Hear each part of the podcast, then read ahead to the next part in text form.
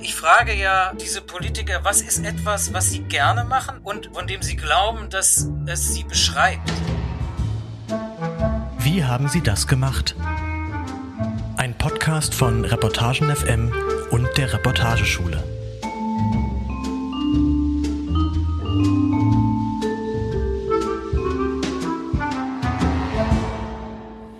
Er stemmte Gewichte mit Lars Klingbeil. Er tanzte mit Katrin Göring-Eckert. Er fuhr Vespa mit Julia Knöckner und Porsche mit Christian Lindner. Marc Couillère, Reporter beim Spiegel, begleitet seit Jahren Politikerinnen und Politiker bei ihren Leidenschaften. Er beobachtet und analysiert sie und schreibt dann Porträts, die sich oft wie Psychogramme lesen. In der vierten Folge von Wie haben Sie das gemacht, dem Podcast von Reportagen FM und der Reportageschule Reutlingen, erzählt Marc heute von einem Tennismatch mit Markus Söder. Sein Text ist im Spiegel erschienen und im Herbst auch zusammen mit vielen anderen Porträts in Marks Buch, das heißt auch nur ein Mensch. Mein Name ist Joshua Kocher. Schön, dass du hier bist, Marc. Hallo, freut mich sehr. Marc, um dich noch so ein bisschen besser kennenzulernen und um deine Methode mal ganz frech zu klauen, frage ich dich, wobei müsste ich eigentlich dich begleiten, um dich gut porträtieren zu können?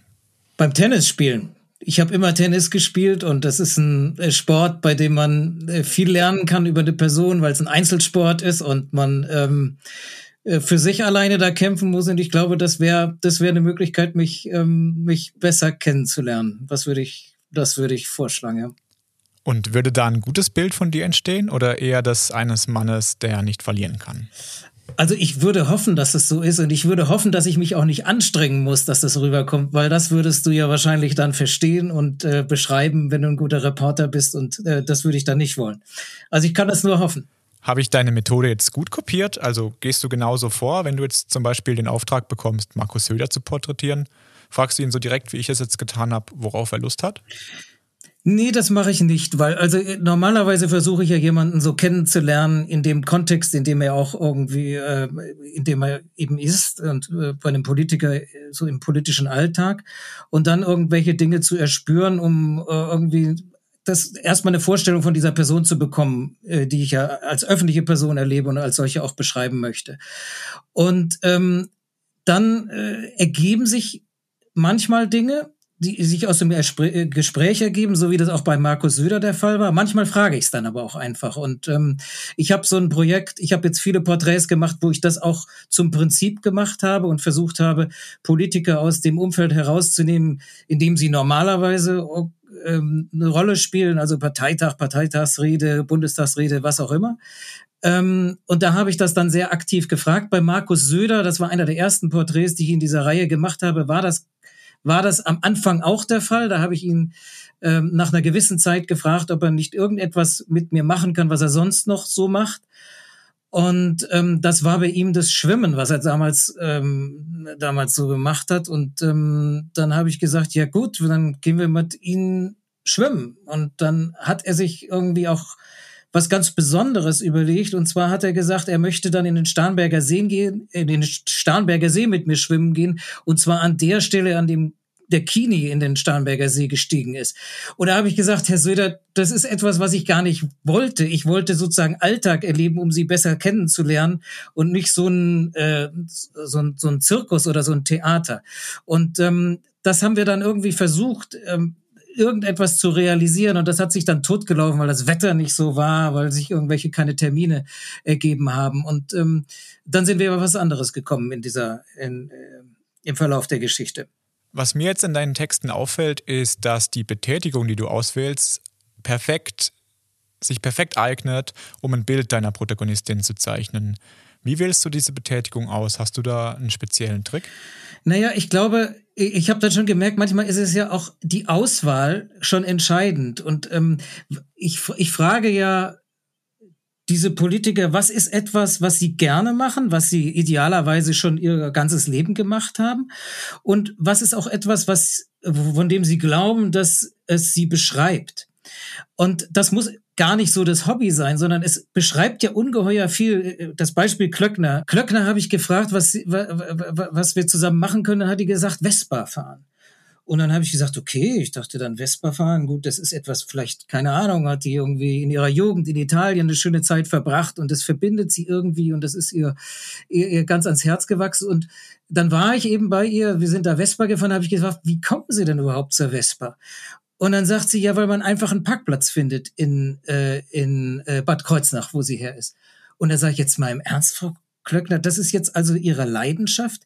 Und in dem ersten Moment habe ich gedacht, jetzt hat die mich irgendwie, ja, jetzt äh, bin ich hier irgendwie aufgesessen, aber dann wurde mir auf einmal klar, es ist eigentlich wunderbar. Wenn jemand sagt, Vespa-Fahren ist meine Leidenschaft, dann sagt es ungeheuer viel darauf. Und zwar Vespa-Fahren ist meine Leidenschaft, weil ich da einen Parkplatz finde, ja.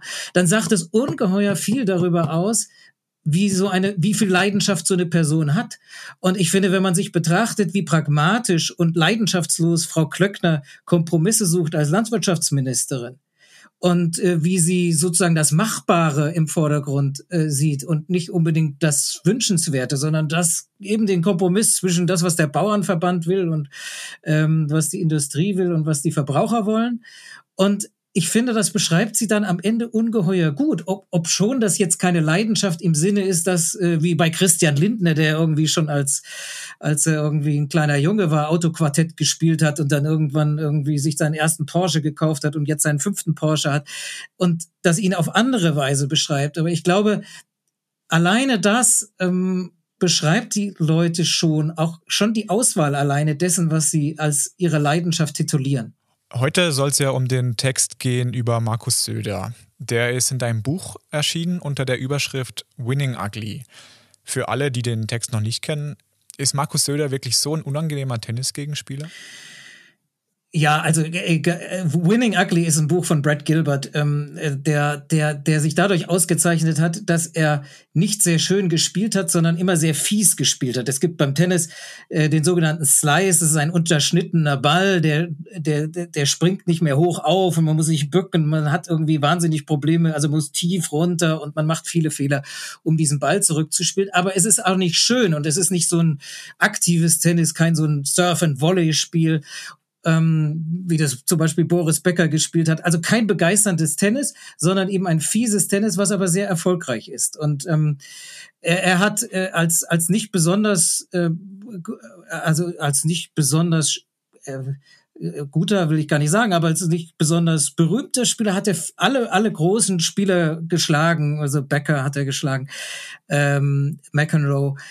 So und ähm, das Buch hat Söder gelesen und er hat selber, er hat selber ähm, den Slice als seine ganz, ganz, das war sein großer, großer Schlag. Und er hat mir irgendwann bei einem dieser Recherchen, wo wir immer noch dachten, wir gehen irgendwann zusammen schwimmen, hat er mir irgendwann davon erzählt, ähm, dass er eben Tennis spielt und damals eben auch diesen Slice gespielt hat und dass ihm sein Trainer, äh, hat er so einen jugoslawischen Trainer damals, der hat ihm immer angefeuert und gesagt, du spielst wie Brad Gilbert. Und das fand er einfach toll, dass er irgendwie so fies war und trotzdem gut war. Und das ist, ist, ist, ist sozusagen etwas, was, ähm, was Brad Gilbert ausgezeichnet und was er mir aus, ausgezeichnet hat und was mir Söder erzählt hat. Und ich fand, das war einfach sehr, sehr treffend für das, was eben ähm, auch sein äh, Stil beschreibt, dass er immer seinen politischen Stil beschreibt, dass er immer irgendwie versucht, irgendwie ähm, auch mit diesen kleinen schmutzigen Tricks, für die er immer bekannt war, nach oben zu kommen.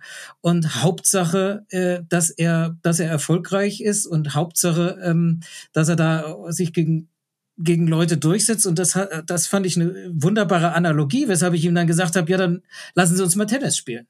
Ist dir bei Markus Söder auf dem Tennisfeld sonst noch irgendwas aufgefallen? Hast du zum Beispiel irgendwas über ihn gelernt, was du vorher noch nicht wusstest? Ja, ich, ja, ich habe schon was gelernt. Und zwar, es ist ja, dieses Porträt, was ich geschrieben habe, setzt sich ja zusammen aus zwei Tennis-Matchen, äh, die ich gegen ihn gespielt habe. Das erste Tennismatch, das war kurz bevor er ähm, seine großen Ziele erreicht hat. Er, immer, er wollte ja immer nur Nummer eins werden, er wollte Parteivorsitzender werden, er wollte Ministerpräsident werden. Und da saß ja damals immer noch Horst Seehofer. Das war vor meinem Match, da war Horst Seehofer noch CSU, Parteivorsitzender und äh, Ministerpräsident und ähm, hat das war, er war schon designiert, aber es war nicht so klar und Horst Seehofer hat alles daran gesetzt, ihn da nicht hinzulassen. Und ähm, mein, mein zweites Match war dann, nachdem er das alles war. Und ähm, ich fand, ich habe ihn eben gefragt, beim ersten Match hat er hat er, habe ich ihm gesagt, wir machen ein Match, wir machen ein Spiel, da ist er auch darauf eingegangen und jeder, der, äh, er hat dann gesagt, wir machen nur zwei Aufschlagspiele. Das ist relativ wenig in einem Tennisspiel. Jeder hat irgendwie Aufschlag und ähm, einmal Aufschlag und dann der andere und wenn es 1-1 steht, gibt es dann einen Tiebreak und wenn es 2-0 steht, hat der eine oder andere gewonnen und Markus Söder hat 2-0 gewonnen. Ich habe äh, ich hab leider äh, kein Spiel gewonnen von diesen Zweien. Und dann habe ich gedacht, dann habe ich, hab ich gesagt, ich will noch mal ein Rematch. Und ähm, weil ich, weil, weil er damals auch keine, er wollte damals keine Fotos, er wollte partout keine Fotos machen. Und dann habe ich gesagt, ich brauche jetzt noch mal Fotos. Und ähm, dann habe ich, äh, dann hat er, hat er eingewilligt, dass er, dass wir uns noch mal treffen für ein Rematch. Und ähm, dann habe ich auch gedacht, und jetzt komme ich zu, zu deiner Frage, was ich über ihn gelernt habe, dann habe ich gedacht, okay, da, da macht er noch mal ein Match. Er hatte ja gewonnen. So, und dann äh, kommt, kommt er auf den Platz. Und dann sage ich, jetzt machen wir, nee, das ist ja gar nicht so. Er kommt und sagt, er hat gar keine Zeit für ein Match. Und ähm, ich fand schon überraschend, er ist ja ein, ich habe ihn ja mehrmals begleitet, auch vorher gehabt, und er ist ein begnadeter Inszenierer, ist ja äh, ein, ein einziger Kostümball, äh, den er da veranstaltet in seiner äh, politischen Karriere. Und ähm, aber, aber da habe ich, da habe ich irgendwie gedacht, er lässt sich dazu hinreißen, nochmal eine Revanche zu spielen. Und das hat er nicht gemacht. Er wollte nur diese Fotos machen. Und er hatte ja schon einmal gewonnen. Er konnte nichts mehr gewinnen durch einen weiter, also er hat mich ja schon geschlagen, sozusagen. Und wenn er das nochmal gemacht hätte, hätte er nur was riskiert. Aber was ich gesehen habe, er ist so überhaupt kein Spieler. Er wollte, also er hatte nicht dieses, das fand ich schon überraschend man lässt sich ja dann so hinreißen, sagt, okay, jetzt machen wir mal ein Match und jetzt, jetzt, jetzt, okay, jetzt, äh, das versuchen wir nochmal. Und das ist bei ihm gar nicht so der Fall. Er ist sozusagen, er ist so ein Minimalist, das brauchte er nicht mehr. Er hatte mich ja geschlagen. Warum sollte er nochmal gegen mich spielen? Er hat die Fotos gemacht und das war's. Das erinnert mich auch so ein bisschen an die, an die Szene, wo es um die Fotografin geht, ähm, als er dann plötzlich näher ans Netz rückt, um das Gesicht nicht mehr bei den Schlägen verziehen zu müssen. Das ist ja dasselbe Phänomen, oder? Ja, er hat dann auch, also wir haben uns dann eingespielt und ähm, ich merkte dann auch, man kann ja beim Einspielen ist man ja noch nicht so, äh, äh, dann ist man ja mit seinen Schlägen nicht so genau, weshalb der ein oder andere Schlag von mir auch länger als die Grundlinie kam und die hat er dann auch äh, nicht geschlagen, was man normalerweise macht, wenn man sich so einspielt und der kommt halt ein paar Zentimeter hinter die Grundlinie, spielt man den trotzdem. Es ist ja kein Match, wo man irgendwie ähm, das unterbrechen muss, weil der Punkt zu Ende gespielt wurde.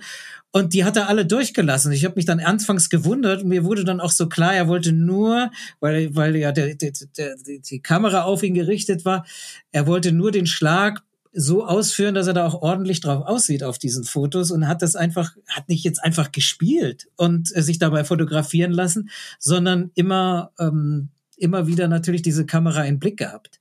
Und das war auch im späteren Verlauf. Ich, wir haben uns dann ja eingespielt und dann äh, haben wir noch im Netz gespielt und dann hatte er ja angeblich gar keine Zeit äh, weshalb er ja kein Match mehr gegen mich spielen konnte. Aber dann fing er an, über Tennis zu dozieren.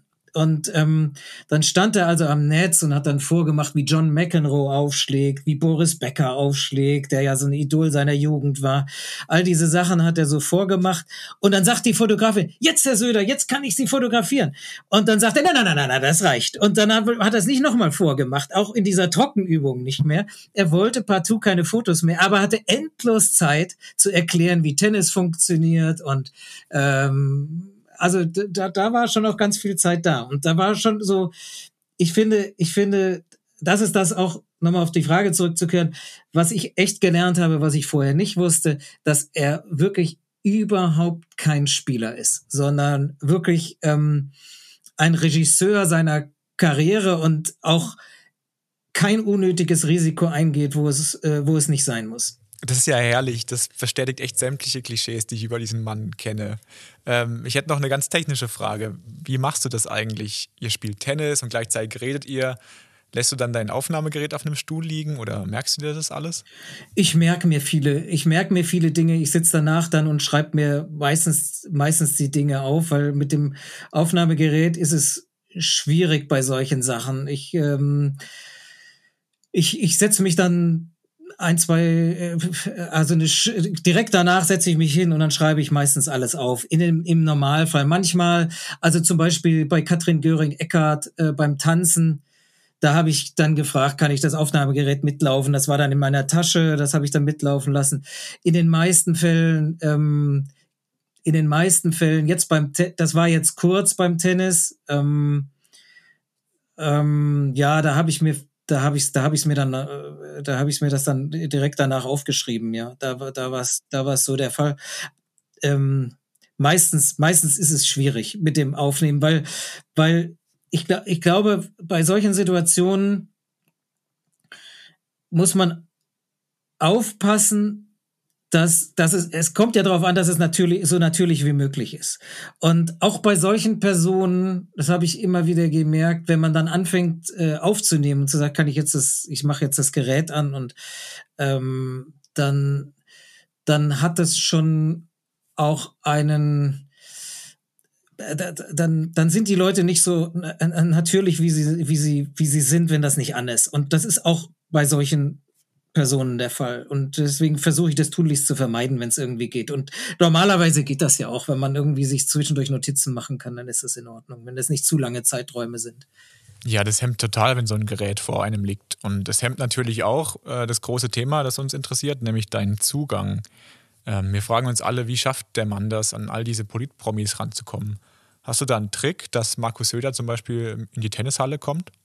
Ich, ich, ich glaube, es ist irgendwie also ich glaube, das Beste, was man machen kann, ist Geduld. Man braucht ja immer bei, bei so Porträts, ist ja mal das erste, zweite Treffen, kriegt man erzählt, was, was ich ja auch machen würde. Ich würde ja erzählen, wie jemand mich sehen soll. Und ähm, ich glaube, man kriegt das am Ende nur hin, wenn man wirklich sich Zeit nimmt, die Geduld hat, auch diese Begeisterung hat. Ich habe eine echte Begeisterung für die Leute. Das sind ja auch wirklich, ich mag die in dem Moment. Das sind alles nicht meine Leute, die, die ich mit denen ich vielleicht befreundet wäre, ja. Also auch, aber ich mich faszinieren die dann, egal wie die, was für was für Charaktere sie sind. Ich, ich wirklich, ich, ich, ich, ich ich versuche mich in diese Leute reinzudenken und ich bleibe sehr lange dabei. Und ich glaube, man muss eine gewisse Geduld haben, um einerseits, ähm, also so eine, um so eine Vertrauensbasis herzustellen ähm, und wo dann das das geht im Normalfall, dauert das schon eine Zeit, bis sie,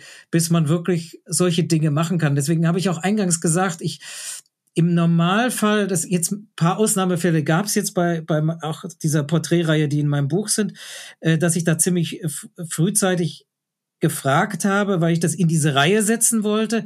Aber im Normalfall würde ich das nicht so von vornherein fragen, sondern ähm, wirklich dem so ein bisschen Zeit geben und ähm, dann auch, es ist ja eine große es ist ja ein großes Vertrauen, was diese Leute einem schenken. Man kann ja irgendwie vieles in ein sehr unangenehmes Licht drücken, auch mit Vorurteilen an gewisse an gewisse äh, äh, Hobbys herangehen. Ich erwähne jetzt nur das Jagen. Ich bin ja auch mit Leuten jagen gegangen.